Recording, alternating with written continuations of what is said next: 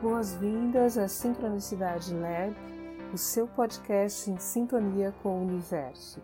Eu sou Liliane Pellegrini e o tema de hoje é a busca da perfeição e o aprendizado pelo caminho da dor. Se você se interessa por espiritualidade, com certeza você já ouviu falar que existem dois caminhos de aprendizado: o caminho do amor e o caminho da dor. E o caminho da dor, que nós vamos falar hoje, está ligado à recusa de entender os mecanismos divinos, né? entender a participação do seu eu enquanto uma célula, uma molécula do todo e da divindade. E por isso a dor é a forma de conscientizar né, é, o eu de que ele é limitado de que ele sim é parte do todo, mas que ele não é o todo. Geralmente, esse eu, que eu posso também me referir como se fosse o ego da psicanálise, ele sofre um processo de inflação né? e se identifica com o todo, buscando essa perfeição. A busca pela perfeição em si não é algo ruim, de certa forma está no nosso DNA. Nós, seres humanos, nós somos programados para evoluir espiritualmente e buscarmos cada vez mais nos aperfeiçoarmos. No entanto, a gente tem que entender que essa busca pela perfeição, ela se trata de uma transcendência do ego e não de um aperfeiçoamento do ego. O ego em si, ele não vai ser divino, ele vai transcender para a divindade. Então, para falar desse assunto complexo, eu vou usar algumas referências da psicologia, mas não de forma científica, muito mais de uma forma ilustrativa.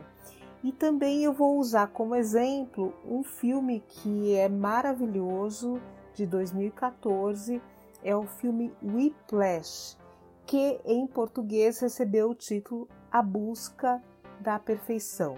E eu recomendo que vocês leiam uma crítica é, do Pablo Vilaça, que é o editor do site Cinema em Cena. Busca no Google aí sobre o Whiplash, que é sensacional essa crítica. Eu acho que vai dar para entender bastante é, a essência do filme. Eu vou tentar não dar muitos spoilers, né? Mas uma frase que o Pablo Vilaça usa, que eu acho sensacional, é que ele resume o filme dizendo assim: que o filme é, demonstra a eficiência do bullying como ferramenta pedagógica. Né? E é isso que a gente vai tentar é, discutir um pouco, porque esse é, é, é, muito assim o caminho da dor, né? É, é quando você aprende através do sofrimento, da humilhação.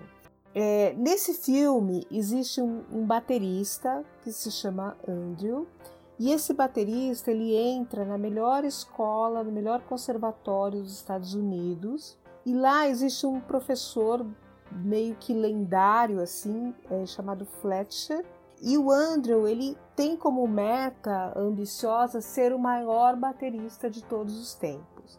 E com certeza, para ele se tornar o maior baterista de todos os tempos, ele precisa conquistar a aprovação e a admiração é, do Fleischer, que vamos dizer assim, se a gente imagina que o, tanto o Andrew quanto o Fleischer são partes né, da mesma pessoa, né, que todo filme está mostrando o universo de um indivíduo, o Fleischer ele se adaptaria ao papel do superego, que é, na psicologia é, freudiana ele é definido como uma instância né, do aparelho psíquico, que as outras duas instâncias são o ego e o id, e o superego ele representa a parte moral da psique, e é, geralmente está ligado aos valores da sociedade.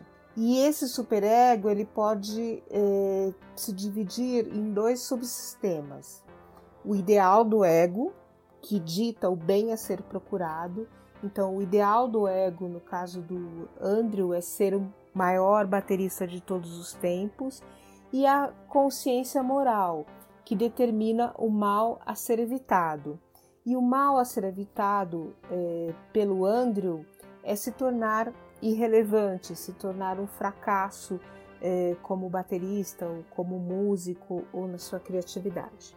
Então, ainda é, retomando um pouco a teoria freudiana, o superego ele tem três objetivos: é inibir os impulsos contrários às regras ideais né, da, da sociedade, forçar o ego a se comportar de maneira moral e conduzir o indivíduo a, ao aperfeiçoamento, que é essa busca pelo ideal do ego. Mas a gente não precisa entender profundamente isso, eu só estou fazendo um, um paralelo. Né? Então, de certa forma, o Fleischer representa o, o, o superego, né?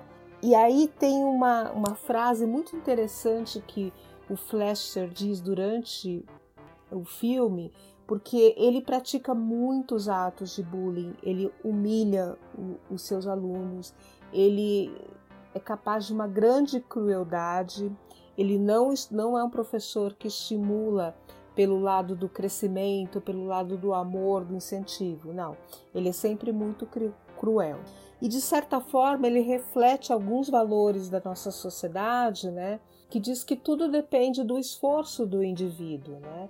Que o sucesso está relacionado ao esforço, aquilo que a gente ouve, 1% de inspiração e 99% de transpiração.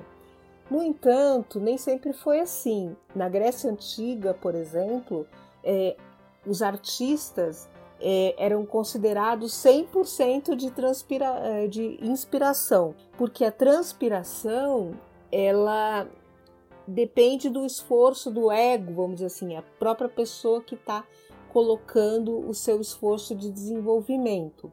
Mas na Grécia Antiga, é, a arte pertencia às musas, que eram é, deusas, e, e, as musas inspiravam os artistas. Então as obras não eram fruto é, do, da produção do próprio artista, mas sim da musa que inspirou o artista naquele, naquele momento.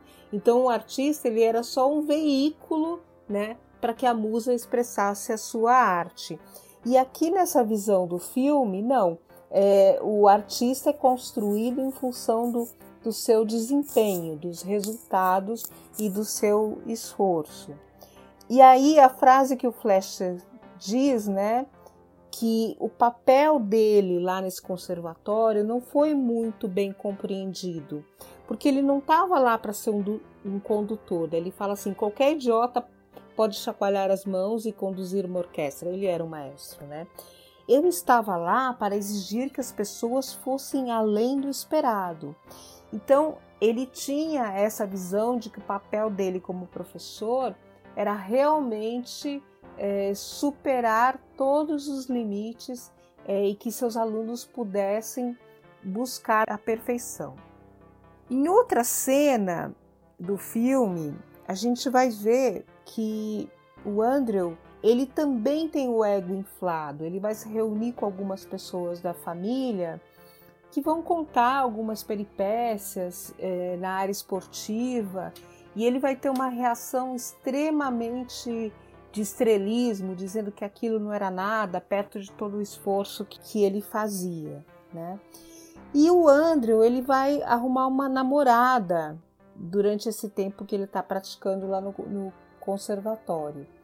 E num determinado momento ele vai terminar com essa namorada, porque e ele vai usar um discurso extremamente frio e vai dizer praticamente assim que ele está terminando com ela, porque ela é muito previsível e, ou seja, ela não tem ambição. E é interessante porque é, a namorada representa o feminino, né? E esse feminino está ligado à alma, à criatividade, que o Jung chamaria de ânima. Eu estou misturando todas as teorias aqui. E olha só, é como se ele trabalha, trabalha pelo esforço de se aperfeiçoar tecnicamente, ele está totalmente ligado à técnica da bateria, mas ele não está dando espaço para essa alma se manifestar. Ele não está dando espaço para sua própria criatividade se manifestar nesse processo artístico dele, né?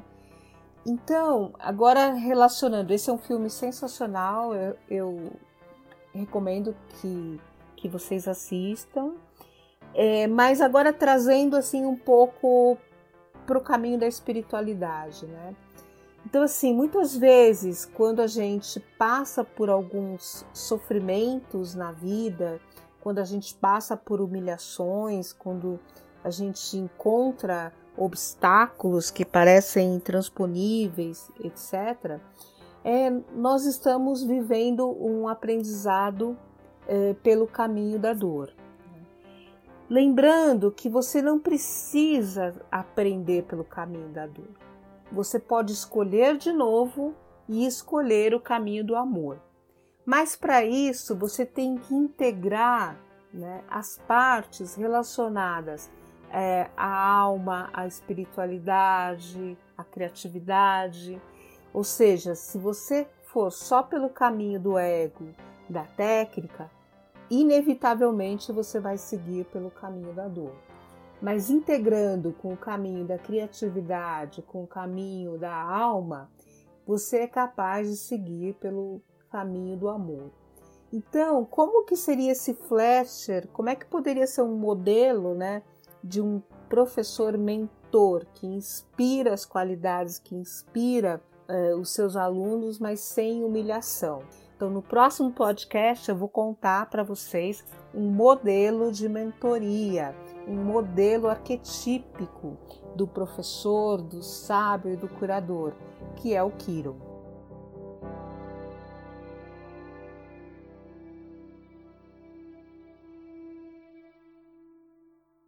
Para saber mais, acesse sincronicidadelab.com e nos siga nas redes sociais. Na quinta-feira teremos novo episódio. Acompanhe.